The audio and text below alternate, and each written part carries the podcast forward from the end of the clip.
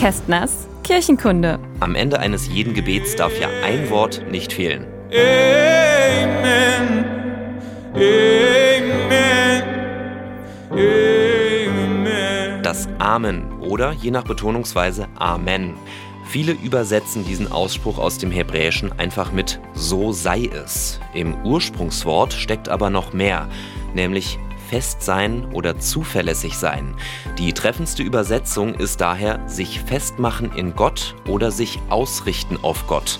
Mit dem Ausspruch Amen zeigen Christen, dass das zuvor im Gebet Gehörte oder Gesagte Gültigkeit besitzt, dass sie sich dem anschließen oder im wörtlichen Sinne der Übersetzung es für sie festmachen. Amen ist also nichts anderes als eine Bestätigung. Übrigens, wusstet ihr, dass es im Islam ein ganz ähnliches Wort gibt, nämlich Amin? Das sprechen Muslime gemeinsam nach dem Bittgebet aus und zeigen damit ihre Dankbarkeit und bitten Gott bzw. Allah, das Gebet anzunehmen. So, wieder was gelernt. Danke fürs Zuhören und Amen. Kästners Kirchenkunde.